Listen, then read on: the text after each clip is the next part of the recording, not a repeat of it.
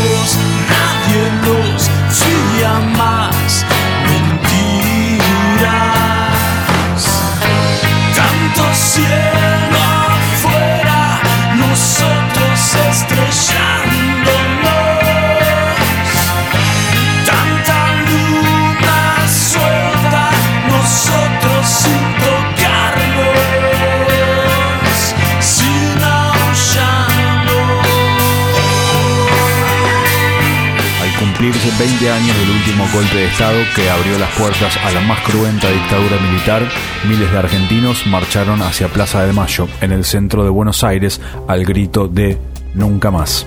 El 22 de junio renunció el secretario de Justicia Rodolfo Barra después de comprobarse una denuncia aparecida en la revista Noticias sobre su participación en los años 70 en un grupo de ultraderecha vinculado a Tacuara. En junio, en Plaza Huíncul y Cutralco, a 100 kilómetros de la capital de Salta, y en Mosconi y en Tartagal hay cortes de ruta.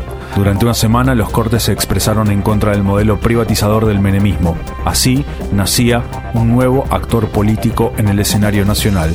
Con los primeros cortes de ruta nacía el movimiento piquetero. Refuerzos de la Gendarmería procedentes de Buenos Aires desembarcaron en Neuquén.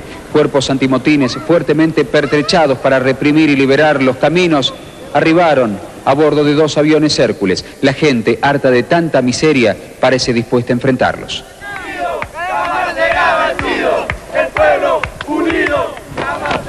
Los primeros reclamos se debieron al ajuste sufrido por la privatización de IPF, que pasó de tener 50.000 empleados a solo 5.600, mientras que en la zona de Neuquén se contabilizaron 4.246 bajas a lo largo de siete años, y el 45% de la población económicamente activa estaba desempleada. Se estima que a lo largo de la semana de protestas llegaron a concentrarse más de 20.000 personas. El 13 de junio, el Banco Nación rescindió el contrato con IBM.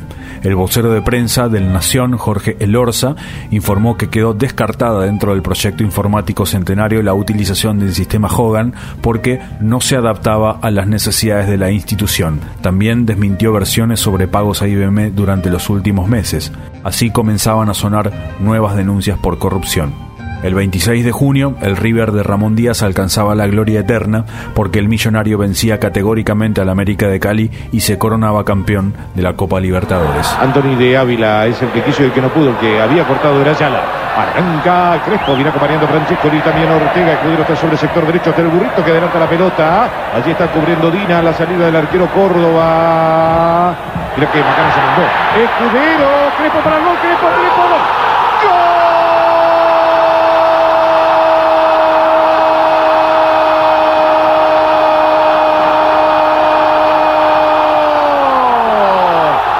Copa se queda nuevamente en la Argentina. Unos días más tarde se realizaban las primeras elecciones generales de la ciudad de Buenos Aires. El 13 de junio se eligió al primer jefe de gobierno para el periodo 96-2000 y a los 60 escaños que componían una convención estatuyente que posteriormente se transformaría en la legislatura porteña. Tuvieron el histórico carácter de ser la primera elección que realizaría la ciudad desde su autonomización por la reforma constitucional del 94. Fernando de la Rúa, candidato de la Unión Cívica Radical y apoyado por varios partidos minoritarios, logró una amplia victoria con casi el 40% de los votos contra el 26 de Norberto Laporta del Partido Socialista Democrático y candidato por el Frente País Solidario, el FREPASO. Deben tener unos nudos en la panza impresionantes. 40 segundos prácticamente restan para dar a conocer el nombre del nuevo intendente. Un comicio doble para intendente y para estatuyentes. De la Rúa es el nuevo intendente, el primer intendente elegido por vía del voto. Estos son los cómputos parciales. Fernando de la Rúa va ganando con el 40.8, Laporta 29.6. En tercer lugar quedó Domínguez por el Partido Justicialista y la Unión del Centro Democrático, la UCD, sufriendo una clara derrota al recibir solo el 18%. En cuarto lugar quedó Gustavo Vélez, el justicialista disidente que venía apoyado por dos nuevos partidos, la Nueva Dirigencia, fundado el año anterior tras romper con el PJ, y la Alianza del Centro. El 5 de julio nació la oveja Dolly, el primer mamífero clonado a partir de una célula adulta. Luego de miles de experimentos con ratones, se llegó al único caso exitoso de clonación, al menos que nos hayamos enterado, producido por un equipo de científicos escoceses. El 16 de julio renunció el ministro de Defensa Oscar Camilión ante el escándalo de la venta ilegal de armas a Croacia y Ecuador. En una jornada clave y tensa para la crisis ministerial en la cartera de defensa, se sucedieron los rumores, las especulaciones, pero también los hechos concretos. Por la noche, el ministro coordinador Jorge Rodríguez confirmó que Camilión le presentó la renuncia al presidente. El señor presidente. El señor presidente me acaba de llamar y me ha comunicado que ha recibido la renuncia del ministro de Defensa, el doctor Oscar Camillón, y que va a ser considerada su regreso del viaje eh, que emprende en el día de hoy. Diez días más tarde, un nuevo cimbronazo hacía tronar al Gabinete Nacional, porque el 26 de julio renunció el titular de Economía, Domingo Cavallo. No tengo, reitero, nada más que palabras de agradecimiento para el doctor Domingo Felipe Cabal, un hombre recto, probo. El doctor Cavallo cumplió una etapa excepcional al frente del ámbito de economía y por lo tanto resolví a través del señor jefe de gabinete solicitarle la renuncia y designar inmediatamente en su reemplazo al doctor Roque Fernández. En los Juegos Olímpicos de Atlanta, el argentino Carlos Camau Espínola, de 24 años, ganó la medalla de plata en la clase Mistral, en tanto que Pablo Chacón obtuvo la medalla de bronce en boxeo. El torneo Clausura 96 fue un torneo que cerró la temporada 95-96 de la Primera División Argentina de Fútbol. Comenzó el 8 de marzo y finalizó el 19 de agosto. El Club Atlético Vélez se coronó bicampeón. El equipo era comandado por el virrey del Niers, Carlos Bianchi. Enzo Francescoli, Lombardi libre sobre el sector derecho después de la de palo. Insiste Francescoli. Viene Cardoso. Falta de Enzo. Dice que no. Fue falta, fue la pelota, pero fue falta. Se lo comió a Cardoso, se llegó antes. Pegó Chirabé.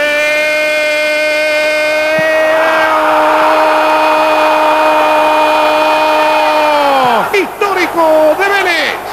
José Luis Chilaver. A los 21. Vélez 2. River 1. Le pega con una precisión notable al balón que prácticamente desde su propio terreno mete la pelota dentro del arco de un Burgos que viene retrocediendo, resbalando y sin hacer pie y no puede contenerla. Excepcional. No chamuches, no chamuches, no chamuches. No chamuches, no chamuches. No me chamuches, no chamuches, no chamuches, no chamuches. No chamuches, no chamuches. No me chamuches. El 26 de septiembre se realizó una importante movilización en el marco de la huelga general por 36 horas declarada por la CGT, con apoyo de la CTA, que convocó a más de 70.000 personas y es el acto de protesta más numeroso contra el gobierno de Menem y la flexibilización laboral. Dos meses después de su destitución, Domingo Cavallo prendió el ventilador con una serie de fuertes cuestionamientos ante 300 empresarios. En los Estados Unidos afirmó que los ministros Carlos Corach y Elías Hassan usaban la justicia para perseguirlo. Allí aseguró que el ministro del Interior le escribió en una servilleta los nombres de los jueces que respondían a él. Corach me puso los nombres de todos los jueces federales y al lado indicaba quién era el padrino político o el que garantizaba la conducta política del juez, es decir, que iba a ser lo que el Poder Ejecutivo le planteara. Como si todo fuera color de rosas en la Argentina menemista, en el gobierno comienza el operativo Re-Re para lograr un tercer mandato de Carlos Menem. El primero en plantearlo es César Arias, que especuló con el tema al afirmar que en política nada es descartable si la vocación ciudadana se manifiesta en ese sentido. El nuevo ministro de Economía, Roque Fernández, realiza un nuevo ajuste con subas de combustibles, transportes y el IVA. Se reducirán en dos puntos porcentuales los aportes patronales correspondientes al PAMI y en un punto porcentual los aportes patronales correspondientes a servicios integrados de jubilaciones y pensiones. Ambas reducciones serán efectivas en forma gradual a partir del 1 de enero de 1997. Para financiar la seguridad social se modificará el impuesto a los combustibles de la siguiente manera. Gasoil, 12 centavos adicionales por litro. Naftas, 10 centavos adicionales por litro. Gas natural comprimido, 3 centavos por metro cúbico. A esta altura, la deuda externa ronda los 100 mil millones, la inflación es del 0,1 y la desocupación escala al 18,4%. Para fin de año, a los cines llegaba una película de Juan Carlos de Sanso escrita por José Pablo Feynman. Estaba protagonizada por Víctor Laplace y una impactante Esther Goris. Eva Perón retrataba la biografía de la abanderada de los humildes. ¿Puedo saber su nombre? Mercedes Ortiz de Achabaljunco. Y por si tampoco lo sabe, soy la presidenta de la Sociedad de Beneficencia. Qué apellidos, ¿no? Tan agrarios, tan terratenientes. Hasta tiene olor a bosta de vaca. No le permito. ¿En serio usted cree que hay algo que puede no permitirme? Ante todo, la próxima vez no vamos a permitirle que nos haga esperar tanto. ¿Su nombre, señora? Guillermina Bunge, de Moreno. Más bosta de vaca. ¿Por qué no decimos la verdad, señoras? Ustedes no me quieren acá ni en ningún otro sitio, porque creen y andan diciendo por ahí que yo soy una actriz, una trepadora, una ignorante y una cualquiera. Está muy bien, señoras. Pero óiganme bien. Yo no las necesito, ¿está claro? Es más, somos enemigas. Así que la próxima vez no van a esperar tres horas. Van a esperar muchas más. Tanto que ni siquiera van a ser recibidas. De modo que es mejor que no vuelvan. Ah. Y si cuando salgan de acá van a andar diciendo por ahí que yo soy una resentida, díganlo nomás.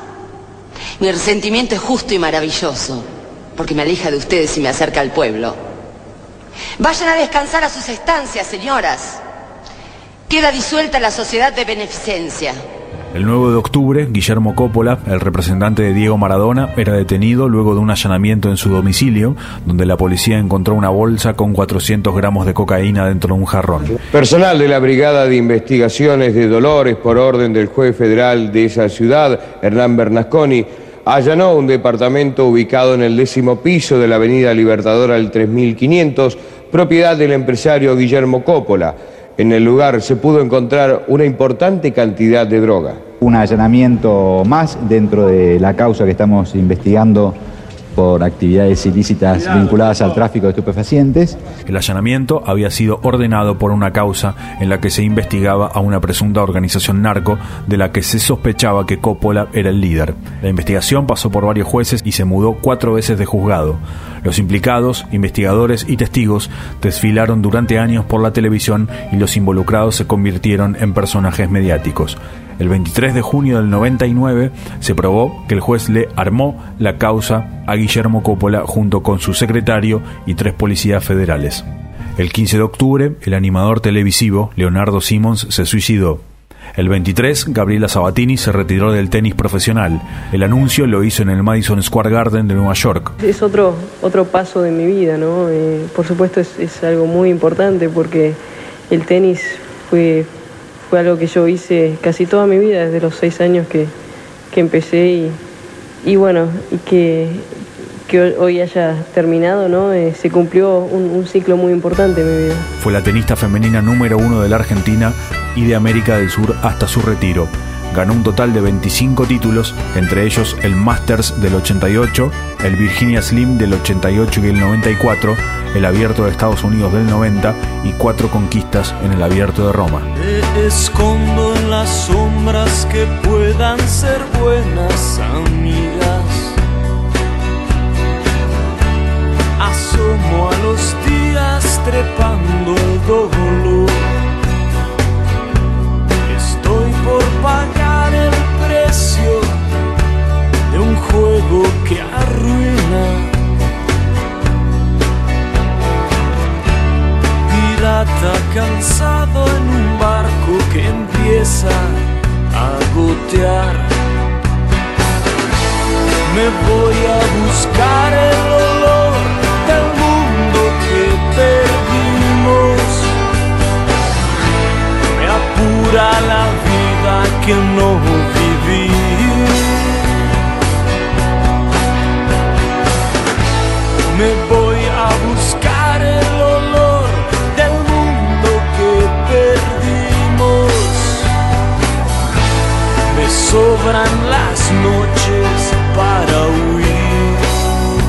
El 22 de diciembre falleció a los 87 años Oscar Allende, médico y político radical y luego fundador del Partido Intransigente. Fue gobernador de la provincia de Buenos Aires desde el 58 hasta el 62 y en el 93 resultó electo diputado nacional. Falleció en el ejercicio de su mandato. Mientras tanto, en el conurbano oeste, con un sonido grunge, los Caballeros de la Quema editaban Perros, Perros y Perros, su cuarto disco. La banda de Iván Noble, Martín Méndez, Pablo Guerra y el Nene Cabo comenzaban a sonar más allá de los límites de la General Paz y comenzaban un ascenso que terminaría de consagrarse en el 98 con su siguiente disco. Por eso decimos que así sonaba 1996.